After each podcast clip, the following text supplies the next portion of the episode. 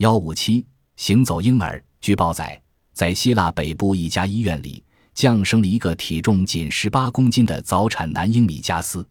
米加斯刚一出世，便挣脱了女护士苏菲亚的手，站在产台上走了几步，差点从产台上摔下地来，把当时在场的医生和护士吓得口瞪目呆。行走婴大多是男婴，这是为什么？究竟是些什么因素导致了各种怪婴的出现？